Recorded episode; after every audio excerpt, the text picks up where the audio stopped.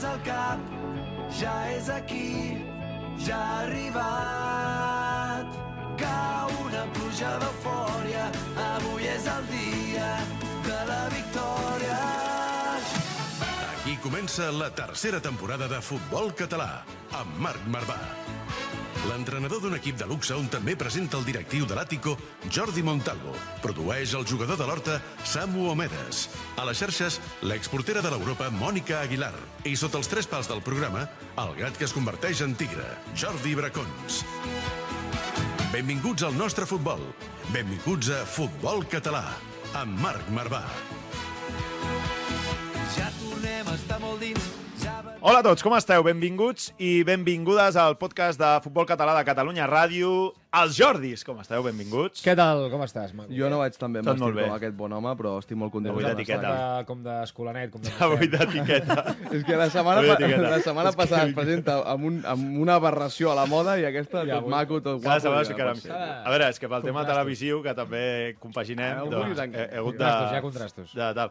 Em, per cert, Racons, la setmana passada vas fer campaneta. Apretem una mica, no, Montalvo? Aquí? Sí. Bueno, Eh, estava, estava treballant al Mobile World Ah, Congress. això, vam Ah, comentar-ho. 14 Molt bé. hores al dia. Esperàvem està una mica unes pastetes per lo que vas treure d'allà, no? Mira, no, la, la setmana que ve potser em puc. Ah, Vas, tri vas trincar Molt fora bé. o no? Vas trincar fora? bueno, es diu el pecat, no el pecador, però bé. Eh, Correcte. Però sí, però xufer? sí. no, sí, eh, taxi cada dia, però a les, Sí o 7, no? a les 7 del matí. Sortíem Però feies les- tu de taxi o No, no? no, Ah, vale, collons, mono. Uh, no, no, em portar, em venien a buscar. Vas treballar, va treballar fort. Taxi, el col·lega? Doncs, escolta'm, aquest cap de setmana has estat en alguna plaça important del futbol català? He estat en un estadi de primera divisió Sí? per masculina per veure un partit de preferent ma- Mm. femenina del Girona contra el Sant Cugat. I vam posar entre tots dos equips 900 persones a Montilivi. Uah. Un partit molt bonic i que realment va ser un goig poder-lo viure. Més, just a peu de gespa, o sigui que super, super bé.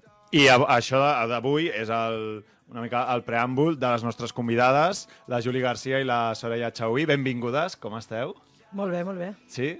Soraya, benvinguda. Jo, jo desitjo que em convideu la setmana que ve per menjar pastetes. Que... Ara, ara, ara. Les hem convidat el dia Comencem molt bé, comencem molt bé. Soraya, comencem, comencem molt bé. Avui teníem ganes, feia setmanes que fem setmanes que teníem ganes de, de parlar del boom del futbol base femení amb la Mònica Aguilar, que avui s'ha s'ha- s'ha absentat, però amb la Juli Garcia, que la tenim com a entrenadora i coordinadora actualment del Terrassa. El primer equip el teniu a la preferent, Juli, correcte. I amb la Soraya Chauí ha sigut una de les impulsores d'aquest Women's Soccer School Barcelona, que va néixer l'any 2017, Correcte. si no és així, i el primer equip el tenim a, a primera. Mira, només us dic una dada i a partir d'aquí ja podem obrir fins i tot eh, parlar-ne, que la tenia apuntada aquí. Al març del 2020, fa 3 anys, hi havia 14.000 fitxes de futbol femení, futbol base, a tota Catalunya.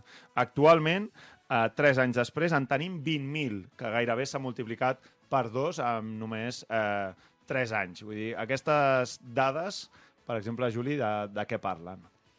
Jo crec que parlen de que, sincerament, eh, socialment s'ha obert eh, i s'ha acceptat que la noia pot jugar a futbol, que la noia pot eh, tenir una, una sortida, per mi, professional, o almenys per, per gaudir. Eh? Jo, jo recolzo les dues vies. Jo ja em coneixeu, ja em coneixereu que sóc supercompetitiva, però cada vegada hi ha més Ho sé. vies. Eh, crec que eh, cada, cada vegada més clubs eh, creuen en femení, ja no és una aposta d'un any o de dos, sinó que li donen continuïtat durant els anys. Crec que també les famílies tenen una, una obertura, jo crec que ja mental i social més oberta. Ja el pare ja no li estranya que la nena vulgui jugar a futbol, sinó Totalment. que ho veu com una opció de ja no jugues solament al Manel, sinó a la Laia també, per posar un exemple. Crec que tot això, la, els mitjans també, com vosaltres esteu recolzant tota aquesta idea, també jo crec que el boom tant de la selecció espanyola com sobretot el Barça ens ha Això impulsat ha afectat, òbviament. Totalment. Eh, al final tenir una jugadora catalana, si no m'equivoco, de Mollet, amb dues pilotes d'or, amb dos de best a la mà, i, i a un equip català com és el Barça, fa que tot això sigui possible. Una noia que al principi no pensaria que es dedicaria a això, que va començar, si m'equivoco, amb 4 o 5 anyets. I Sí, que sí. tot això fa que canviïn els referents, que canviï el punt de partida, que canviï la visió mediàtica, i llavors totes aquestes opcions es donen, i els clubs comencen a dir, i per què no? I per què no els mitjans creuen que el futbol femení és un producte que pot treure un rèdit econòmic i per què no els clubs pensen de donar sortida a equips femenins perquè hi ha cada vegada més noies que, que volen jugar i que estan picant a les portes dels clubs que abans eren solament masculins. És que amb això que diu la Juli tenim l'opció que tenim, per exemple, a, no- nosaltres gravem des de Barcelona, clubs com l'Europa, que són equips mm, eh, masculins importants que fan una gran aposta pel femení, però també hi ha l'opció, Soraya, vosaltres naixeu l'any 2017, que és un club exclusiu femení, que és aquest Women's Soccer School Barcelona, que neix fa 5 anys, eh, 6, ara ja aquest 2023, i que no sé si us podíeu arribar a imaginar que hi hauria aquest creixement tan bèstia d'on heu sortit, més que beneficiades, on us heu nodrit també no, de tot això. Uh, no, evidentment que no. Sigui, sempre, aquesta pregunta me la fa tothom, eh? Sempre, a qualsevol moment em diuen... T'ho imaginaves, no? T'imaginaves? aqu-" No, o sigui, senzillament perquè ens vam llançar una piscina buida al voltant de molts taurons que, que, que al final són mítics històrics de la ciutat de Barcelona, amb unes instal·lacions sobresaturadíssimes, i ens van dir que estàvem bojos. I era cert, o sigui, estem, estem una mica tarats, però, però som molt friquis del futbol femení i creiem profundament en fer una aposta exclusiva i pensada en femenina i estem al voltant de les 300 jugadores i ja et dic que no, o sigui, estem en dues instal·lacions, no tenim espai, hem hagut de jugar una tercera instal·lació en la, amb la, amb la meva vida m'hagués imaginat això. I amb un Ostres, ja creixement... esteu amb tres instal·lacions. Sí, Clar, sí. jo recordo parlar amb tu devia fer 3 anys o 2 Sí. i estàveu en una instal·lació que era penitents, no? I ara ja esteu en 3. Estem a Escola Pia. Sarrià, estem a Tatxonera també, uh, i, i demanant. Demanant perquè tenim llista d'espera de 51 jugadores esperant per tenir espai per un producte diferent. Ni millor ni pitjor, però sí que diferent. I jo crec que això és el punt diferencial que, ens, que, que tenim nosaltres. Abans deia la Juli, no? el canvi de mentalitat, o sigui, jo crec que hi ha hagut una feina molt bona de generar referents, que era un buit molt gran. Sí, és que al això final... és clau, eh? és clau. Sí. El tema de tenir referents femenins que juguin a futbol és, és totalment Però és vital. que si ho penses, quan jugàvem nosaltres dues, el referent era masculí. És a dir, si per em això, per això, que és a dir que- quin és el teu referent quan tu jugaves, Que una jo nena- parlaré de Carles Puyol. Sí, sí, que una nena sí, sigui per admirada dir-te alguna cosa, eh? Però ets Sí, sí, defensa, sí, no, de fet? Sí, per sí, això, sí, jo, sí. i, sempre ho Té una seré. pinta eh, Exacte. d'haver rebentat tíbies. La, la, No, la Júlia era una vinagre. Era contundent, però era molt neta. Després parlarem. Una mica vinagre, però. Eh? Fotia bronques, Sí, fotia sí, bronques sí, al sí, cap, sí, la això, Júlia. jo, eh? jo, certifico sí. això, eh, que feia bronques. Eh? Se la coneixia per Està fotre bé, està bé, està eh? M'agrada molt, Però vull dir que m'agradaria haver pensat ostres, allò de Carles Puyol, haver-te dit Mapi León, Mapi però en León, aquell Irene moment, Paredes. o Andrea Pereira, en aquell Bueno, és que ara, moment. ara les nenes et demanen el 14 d'Aitana Bonmatí. Sí, sí. No Oh, que et bo, diuen uh, de Cruyff, no? Venen el pare i diu, bueno, el 14 de Cruyff, la nena diu, no, no. qui- Nenes qui- i nens, no, eh, no, que no. cada Quin cop, cada cop es veuen més nens també que demanen el, el, el 10 d'Alexia, Sí. que volen portar el, o la, el 14 de l'Aitana Montmatí, és a dir, que, però que òbviament on, on faltaven referents era, eren que les nenes poguessin emmirallar i dir per què no jo puc ser com Aitana Montmatí, com Mariona Caldentell, com Jana, eh, De com, fet, com crec, totes. crec que el, el Barça femení, de mitjana, posa molta més gent al Johan Cruyff que el Barça B, que teòricament... 100%, És, sí, sí. El, el Barça B és aquell just a l'esgrau per sota del primer equip masculí, però és que el primer equip femení, si no omple, sempre té un gran percentatge. Una de mitjana d'uns de grada. 7.000 o així, Per això vull dir 7.000, que, que al 8.000. final la gent hi va i cada vegada veus més famílies que hi, ve, que hi van, i no només noies, sinó és això el que dieu, nois Ah, i, I, nens i que que diuen, Alexia "Jo vull veure-les". ven moltes samarretes, que al final també és un punt, un punt important. Per mi és un punt d'inflexió, és no només el joc, sinó la indústria,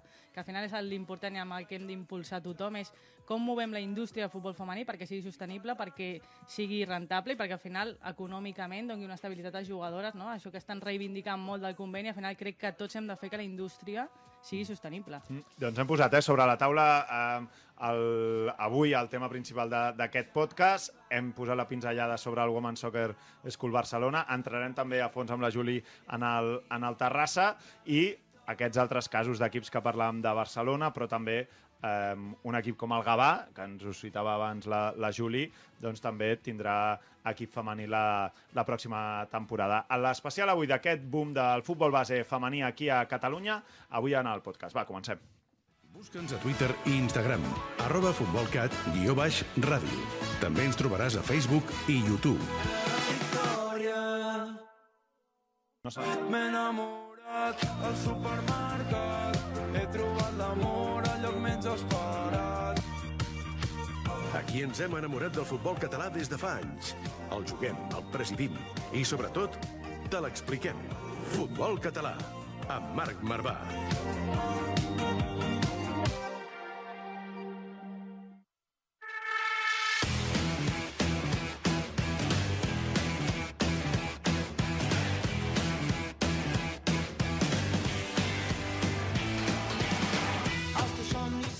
Doncs aquí, eh? aquí estem amb la Soraya Chauí, de Women's Soccer School Barcelona, amb la Juli, que la Juli, òbviament, és la coordinadora i entrenadora del primer equip del Terrassa, però en quin mitjà no la tenim, a la Juli Garcia també, impartint càtedra eh, sobre, No, no, no. sobre futbol. Eh, Juli, però sí, home, a la cadena SER, a Jo, TV3... jo he de, he de posar un apunt. O sigui, jo Digues. em considero una privilegiada per això, però perquè la meva primera transmissió que vaig poder fer Sí.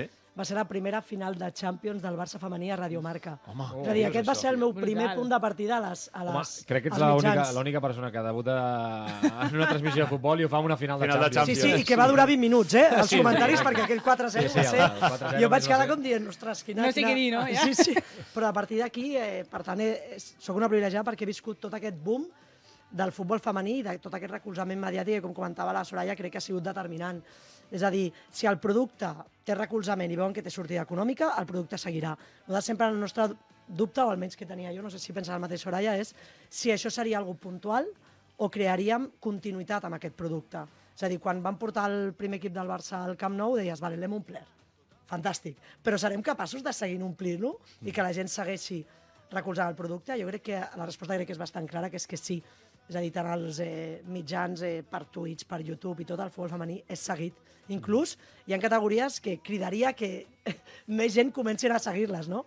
Primera nacional, eh, Sí, sí, sí, primera ref, totalment. segona ref, que es posin partits, que es posin transmissions... Però jo crec que tot arribarà, però de moment... Però en, en aquest cas, i per això també tenim ganes avui de parlar-ne, jo crec que, eh, entre cometes, pots haver començat la casa per la taulada, omplint el Camp Nou, però ara te n'estàs adonant que fer aquest boom mediàtic en els primers equips està servint perquè el futbol base creixi moltíssim. I el, no sé, a Terrassa, Juli, quants anys fa que hi ets ara a Terrassa? Un parell Ui, de temporades? No, no, no és la primera. Ah, és la primera que hi ets. Clar, és que com que vaig parlar amb tu la temporada passada, ja anaves a agafar el projecte. No, jo vaig començar Però- a finals de maig. Finals de maig, exacte.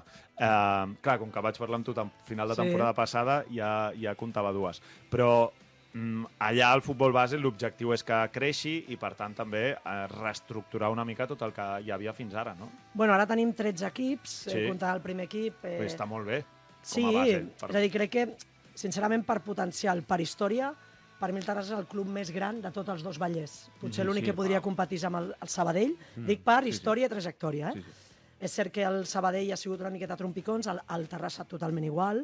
Jo crec que la idea és donar una miqueta de professionalitat a, a tot. I t'ho diuen els, els grans equips que arriben al primer equip al, al més alt, que quan reestructures la base és quan realment pots donar continuïtat Clar. al projecte. T'ho dirà Nani a l'Europa, t'ho dirà moltíssima gent que quan tens aquesta estructura de categories altes a la base et permet que el primer equip pugui pujar, no?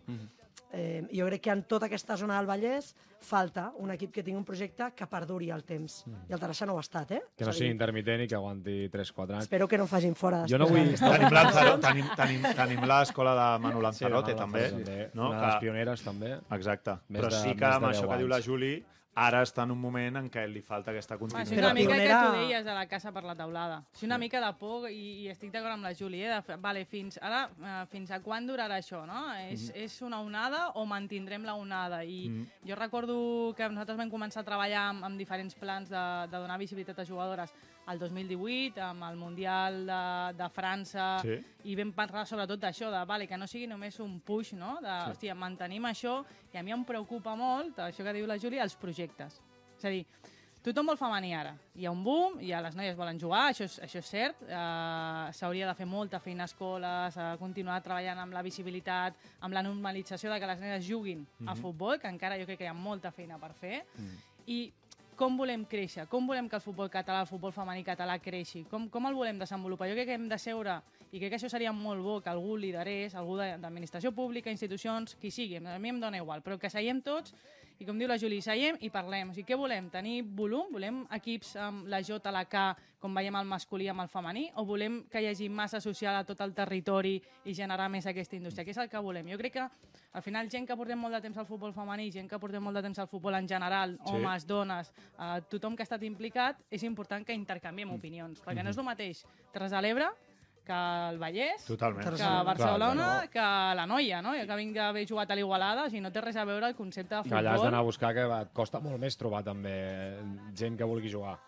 En, en llocs molt... O sigui, ara que deies això de la Noia o de Terres de l'Ebre i tal, clar, També pot... té a veure amb que els projectes en alguns, eh, algunes zones geogràfiques no hagin pogut tenir Exacte, continuïtat. perquè no hi ha continuïtat, perquè Ara un tens any, el Girona, un any però tens un quant equip, temps- aquest equip es desfau, l'any que ve, a l'any següent et falten tres jugadores per poder fer el cadet, no les trobes, clar, vosaltres això també imagino que us ho heu trobat molt més que les noies que s'ho troben ara, perquè a la vostra època, per exemple, jo recordo de, del club on jo estic de que buscaves jugadors i no en trobaves i que... Àtico, eh? A l'Àtico. Sí, ara, ara hi ha la possibilitat també d'aquest del futbol femení universal, de que es pot arribar a jugar fins a primera catalana, una, no, una dona pot arribar a jugar en categoria masculina, però això està fent també que les noies no tinguin els problemes que imagino que us veu trobar vosaltres també quan eh, fa 15 anys dèieu eh, mama, papa, jo vull jugar a futbol. Clar, tirem enrere, no? Com veu començar vosaltres amb això que diu Montalvo? Jo jugava al pati i llavors eh, vaig anar a l'escola i vaig dir, escolta, em vull apuntar a l'equip. I em van dir, bueno, com ets noia, solament pots entrenar, no pots jugar. I vaig arribar a casa amb una depressió de cavall. Ah, sí? Sí, Això? sí, sí. Uh, Al col·le, això? sí, A l'escola? Sí, eh, una miqueta, potser un pèl conservador, l'escola. Sí, això també tenia a veure. I llavors Quina era, vaig... quina era? Sí, no sé si dir-ho, perquè Ah, potser... Exacte, segur que tenen equip femení ara. Ja t'ho dic. No, no ho crec. eh, Truqueu a la que no. Juli. Uh, I llavors, clar, vaig arribar a casa i en aquell moment era algo molt estrany. Sí. És a dir, que una noia volgués jugar a futbol, s'atillava amb unes etiquetes totalment ara Sí, sí, totalment. fora de lloc, sí, que si tenies alteracions eh, sí, sí. de mentalitat, de costums, que no sabies quin era el teu rol a la societat, que tenia... O sigui, sí, nosaltres hem sentit de Sí, tot. sí, sí, sí, És a dir, tu deies, escolta, ni... llavors jo crec que aquí s'ha obert moltes coses i llavors vaig poder fer una prova al Barça, que en aquell moment era una penya junta al Barça, o sigui, era com un... no formava part, nosaltres anàvem a algun berenar, com un pagot, i deien, bueno, nois, benvinguts, i nosaltres pensàvem, escolta, que, hola. que estem aquí 30 o 40 noies i, i a partir d'aquí la cosa va evolucionar i vam començar a formar part del futbol base del Barça, però clar, jo vaig passar d'entrenar al, als camps de terra que servien d'aparcament pel Camp Nou, a la jaula aquella que es deia el que era davant Sí. del, Brutal. Del del mini. això de, De... Sí. no, de, no dic del mini, el que estava eh, A la davant pista del, on- de la pista Sí, de gel. Sí, de la pista de gel. Després Ah, sí, on marca jugava de- la penya blaugrana sí, coll blanc. sí, la sí, sí, després al Jo camp havia davant jugat allà. del, del mini estadi, després a Hospitalet Nord i després a la ciutat esportiva.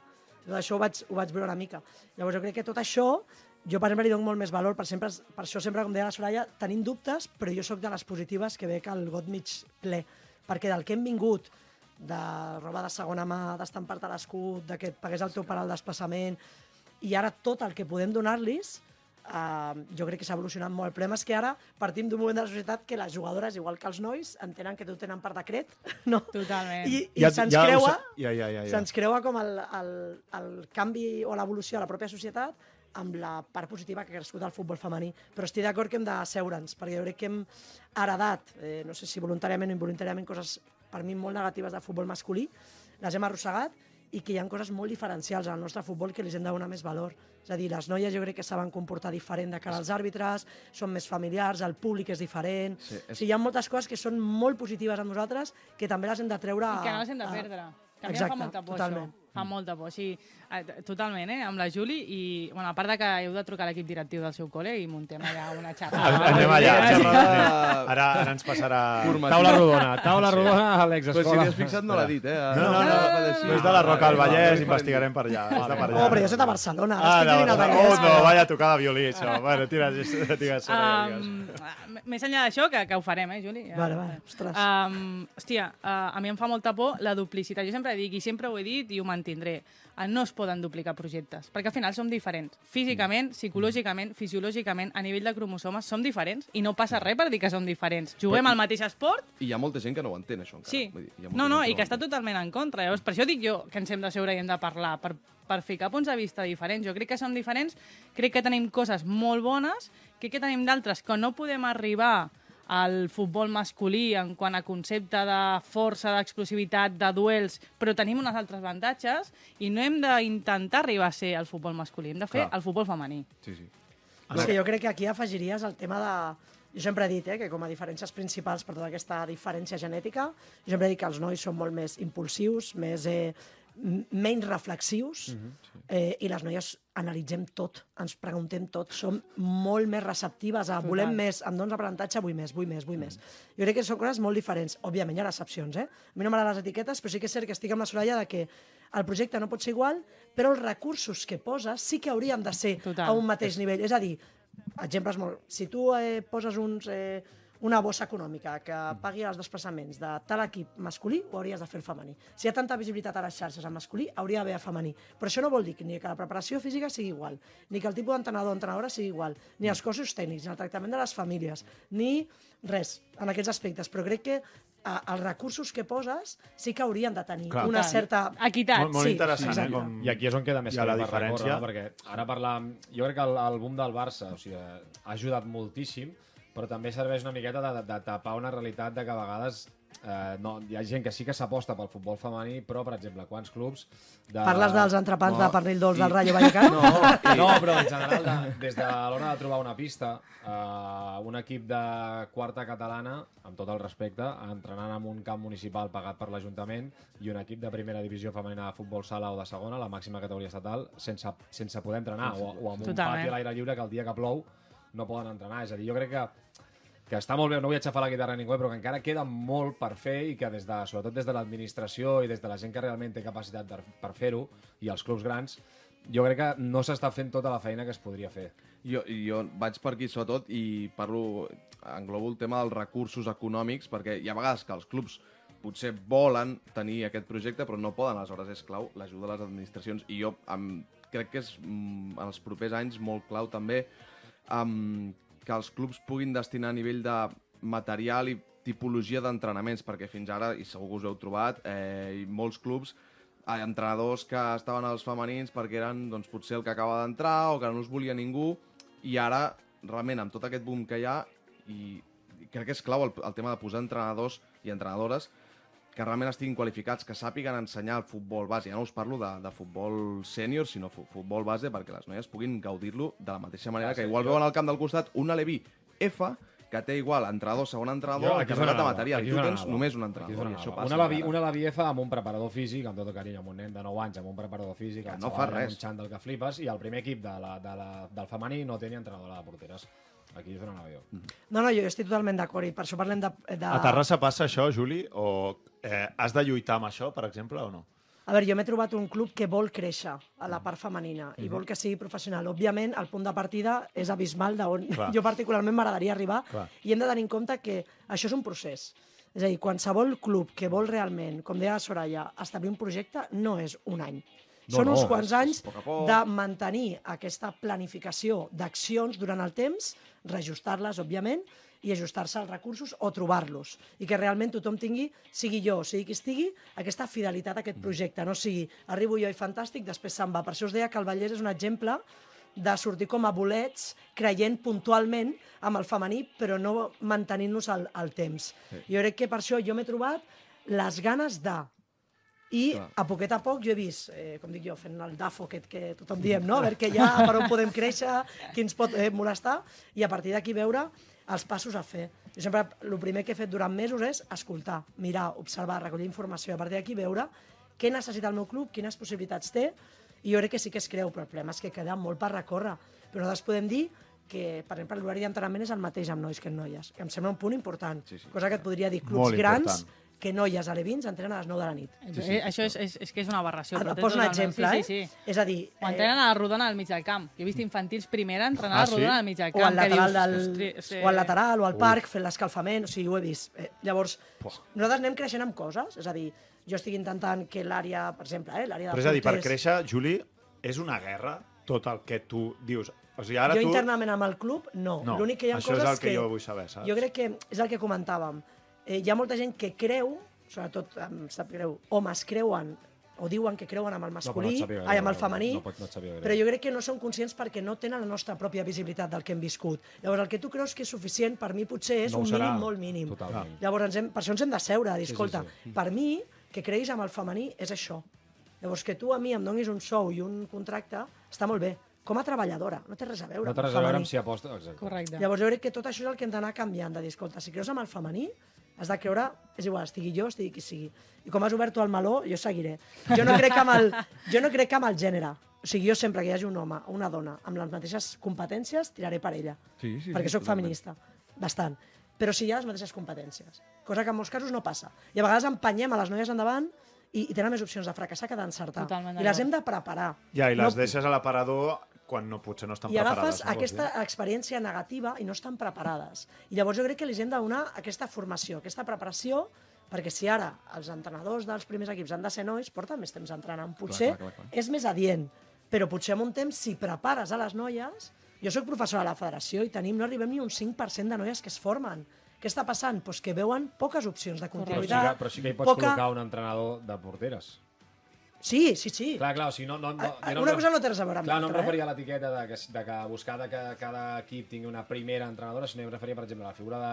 que jo crec que és una de les coses que, que com que no hi havia, no hi havia tanta gent que s'hi dediqués a voler entrenar, eh, en el futbol femení, per exemple, no hi havia, costava molt trobar una entrenadora de porteres però que sí que pot haver la figura d'un entrenador de porters i que igual que es treballa, que agafen a, des d'una a la B fins a juvenils, els agafen els que són centrals i els hi va un tio que els hi ensenya coses específiques de la posició, també es faci en, en dones. Bueno, és que crec que, el que perdó, eh, Juli, el, que, el que hem de treballar és a donar visibilitat a la dona dins del món de l'esport, Mhm. amb qualsevol posició. Entrenadora, coordinadora, afició, gestió, comunicació, màrqueting... És, al final és... Una mica el que deia l'Aitana fa poc, en el, el dia que es presentava el, el llibre Sí. de, dels 30 contes de referents femenines, sí. que deia això, deia, el meu somni és ser directora esportiva o entrenadora, però deia, però d'un equip masculí també. Que truqui a la de l'Eibar, no? Ah, però, bueno, per és, que dir-te alguna cosa. és un reflex. És de les Podeu poques... saber millor que jo, però que n'hi ha quatre a la primera divisió, o sis, em penso, entrenadores. Sí, Però bueno, ara aquí- hi ha hagut moviments, però Patricia, Patri... o sigui, en masculina estava que Patricia, que havia estat dius, a, eh, l'Eibar una i que ara estava... Que no, no, ara no podem voler que els 20 equips de la però primera... comenta, però jo que és el que diu Soraya, és a dir, és una obertura molt més gran, més enllà del futbol. Mhm. És a dir, les dones abans, jo em vaig molt en, endava, a, a, endarrere, però les noies poden estar en llocs directius, poden estar en llocs que eminentment estaven dedicats o destinats als homes, però també diria al revés, eh? És a dir, si tu em dius el futbol sala no té el mateix reconeixement, per exemple, que el futbol femení ara mateix, Vinc del futbol sí, sala, vinc del però futbol també sala. et podria dir i on estan les noies de patinatge que van a les Olimpiades i s'ho han de pagar tot? On està Mm. Sí, sí, els sí. nois que han trencat Hoquei, totes les barreres fent ballet? Sí, sí. Vull dir, són esports minoritaris. Jo parteixo sempre de que el motor econòmic és qui fa que es posi un esport per sobre l'altre. I ara mateix aquí que tenim? Futbol 11, Fórmula 1, no? segurament. Llavors, el futbol femení està començant a tenir un espai. Però, com diu la Soraya, hem de cuidar quin espai, com volem que evolucioni, com volem tractar-lo. I això és una parcel·la que ha de començar des del propi comportament intern dels clubs, com de l'administració, com de la percepció, l'obertura a tothom. Jo crec que els mitjans jo crec que ja s'han posat les piles, perquè abans potser deies, escolta, Sí, sí, totalment. veies una, dos línies a la contraportada. I no, no? molt. El teletexto, jo mirava Sí. la Nacional al teletexto abans, eh? Ah, sí? Sí, sí, sí. sí. Hòstia, bona aquesta. Eh? Però, en canvi, la contra d'alguns diaris era una tia mig, eh, amb pilotes Sí, i sí, deies, sí. uau. No?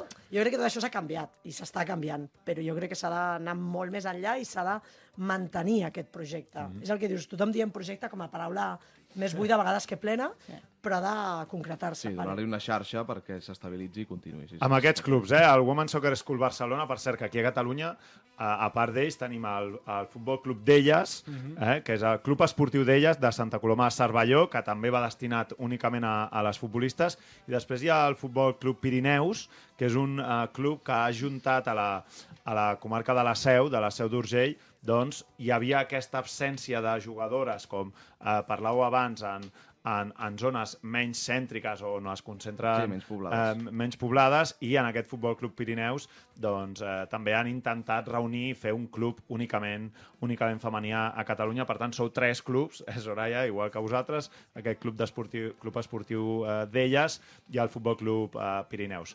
Bracons, estàs preparat? Sí, però tinc un punt de por, però sí, sí, Sí, estem preparats. perquè avui, avui, és a dir, avui posa't, la, posa't tot lo del jardiner per al jardí que et vas Sí, a ficar tinc en les botes posades, no es veuen, però porto les Perfecte. botes Avui posades. entra Doncs jardí- avui el jardinet de Winston Bogarde dedicat al futbol femení. Va, som-hi. No ens cansarem mai d'estimar esquivant ortigues, de cantar-te uns la la la la la. Escolta'ns al web i a l'app de Catalunya Ràdio. I si també ens vols veure, a la televisió de la Federació Catalana de Futbol. www.fcf.tv fcf.tv Futbol català, amb Marc Marvà.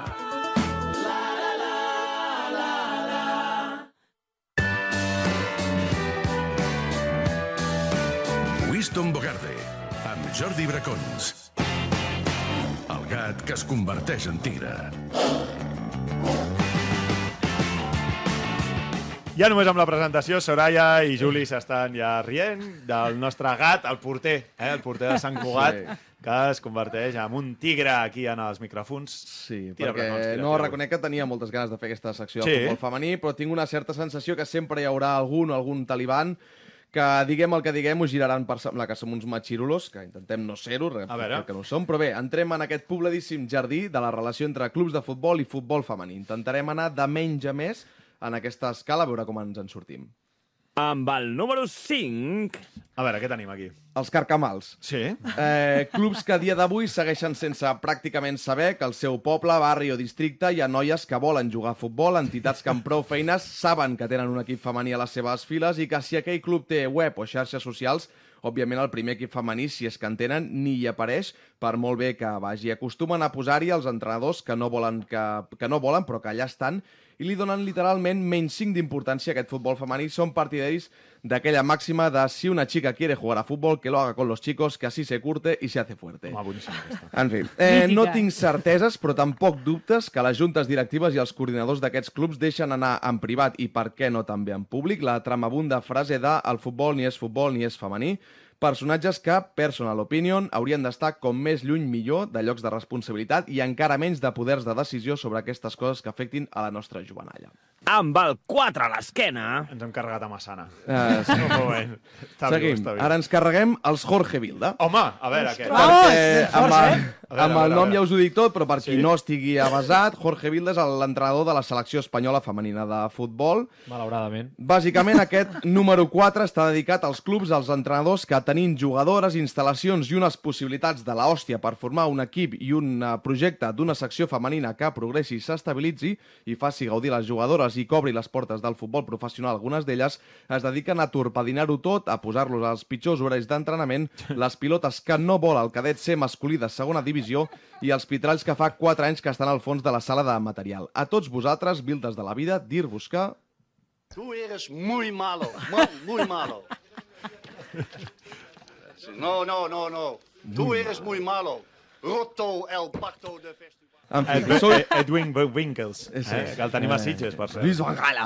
Uh, tot això no oblidem que fa 10 o 15 anys, ni més ni menys, que Barça i Espanyol feien això mateix, que en pocs anys s'ha progressat i, amb, i molt a bona part del territori, però encara hi ha clubs que Verge Santa sembla que no els hi deuen, que no, si no els hi donen subvencions no pensen moure un dit pel futbol femení, a no ser que uh, siguin les seves amiguetes.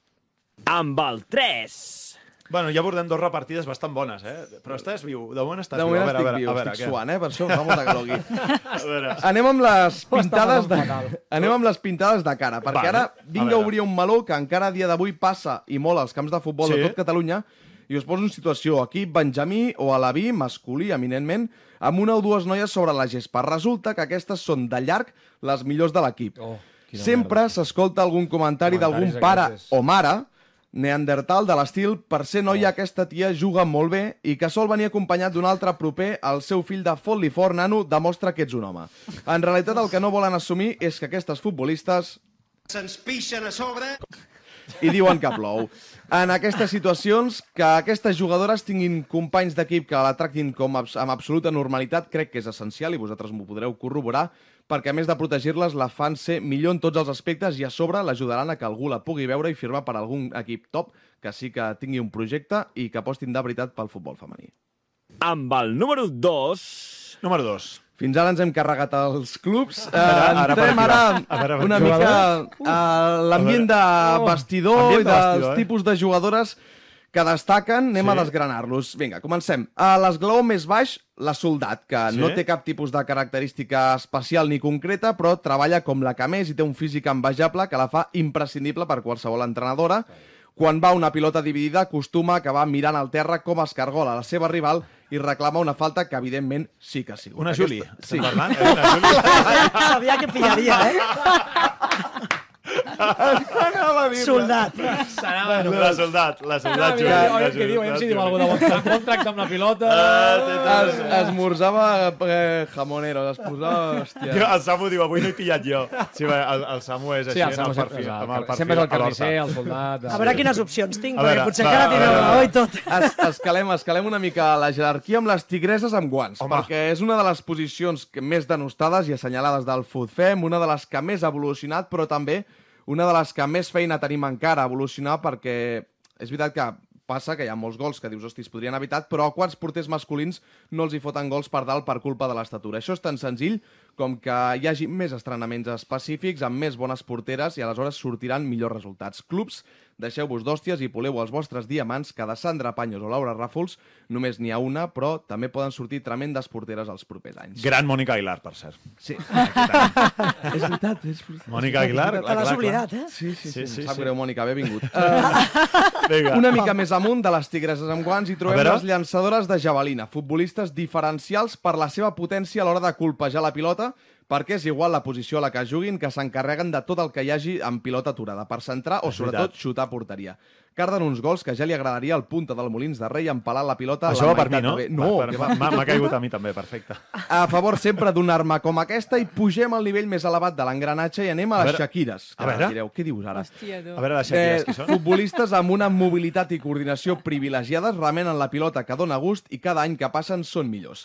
Acostumen a ser les que més pel reben i més enveja generen, però se les empesquen per sortir pràcticament sempre guanyadores dels duels per donar una lliçó futbolística i fer guanyar l'equip.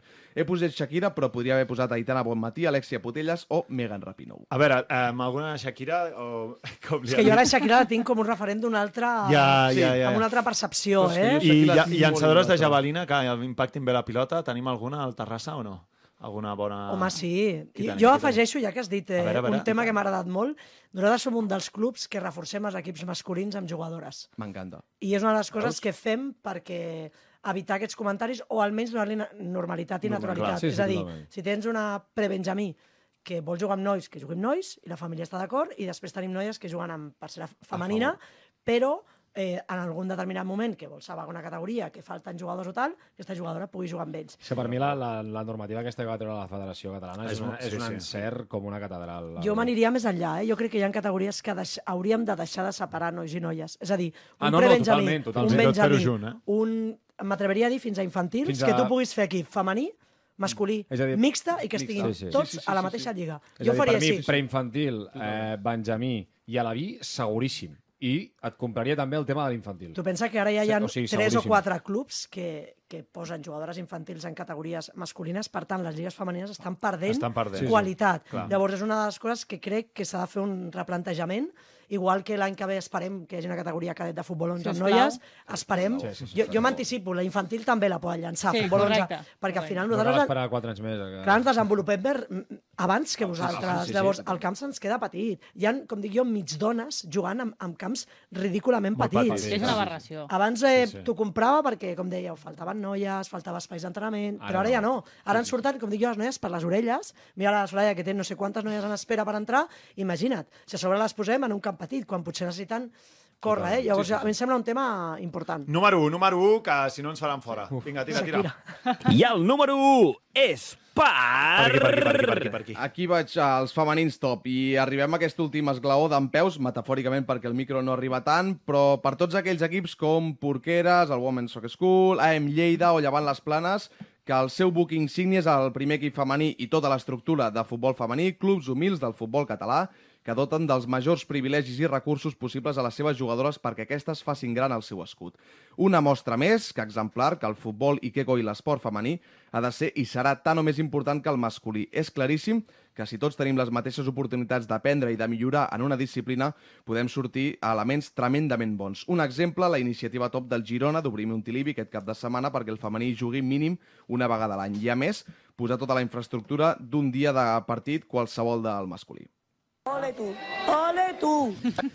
I jo vull acabar uh, aquesta secció amb una reflexió que he vist aquest matí de la futbolista de l'Atlètic de Madrid, Sí. Virginia Torrecilla, molt ràpidament.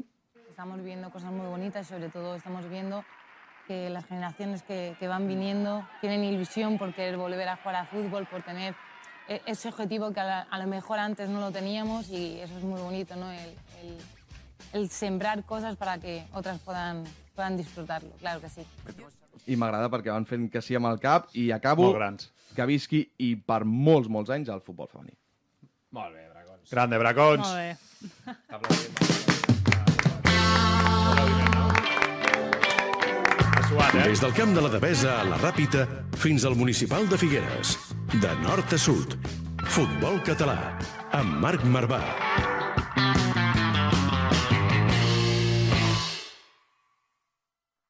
Ja no ens passa i no ens n'amaguem que duiem anys... Fins aquí avui el podcast de futbol català. Te n'ha sortit bastant bé, eh, Bracons? Ah, els primers tres potser hem anat més a degüello, no? Havíem d'acabar bé. hem Sí, d'acabar però bé. És que posant a Virginia em sembla un referent ja no solament futbolístic, eh? Sí, clar, La era- història és Acaba- Era, el que ha fàcil, superat, era fàcil, ella. eh? Ha sido facilón esta, eh? No te l'has gaire, eh? Has anat, has anat a lo fàcil, eh? Espera, em trec la canyellera, eh? Vaya, hòstia, m'ha donat, tio. Soraya, Juli, moltíssimes gràcies per venir i que d'aquí dos anys més tornem a aquestes dades que parlàvem, que s'han multiplicat gairebé per dos, que s'han multiplicat per quatre, i tot això del que parlàvem comencem també a tenir altres resultats, no? També? Esperem que així sigui. Sí, sí. Jo un plaer estar aquí i a veure si seguim creixent i, com diu la Soraya, amb, amb cap, amb seny i amb un projecte que perduri i que senti les bases perquè tot això sigui un procés que just acaba de començar. Soraya, moltes gràcies. A vosaltres, per convidar-me. D'aquí tres setmanes juguem Terrassa Sant Cugat. Ah, sí? Eh? Ah, vale, vale, vale, vale, pues res, res, ara, ara, ara fora, Ara fora, paguem. Fora ho arreglen, ara, A eh? fora ho arregla. Moltes gràcies a tots vosaltres per ser a l'altra banda un dia més. Avui visca el futbol català, en especial el futbol femení català. Adeu!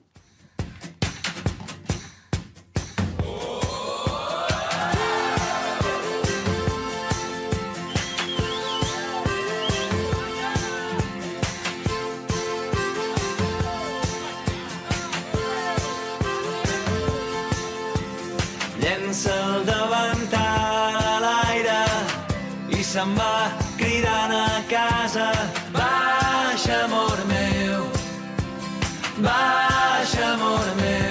que ja ens tocava. Surt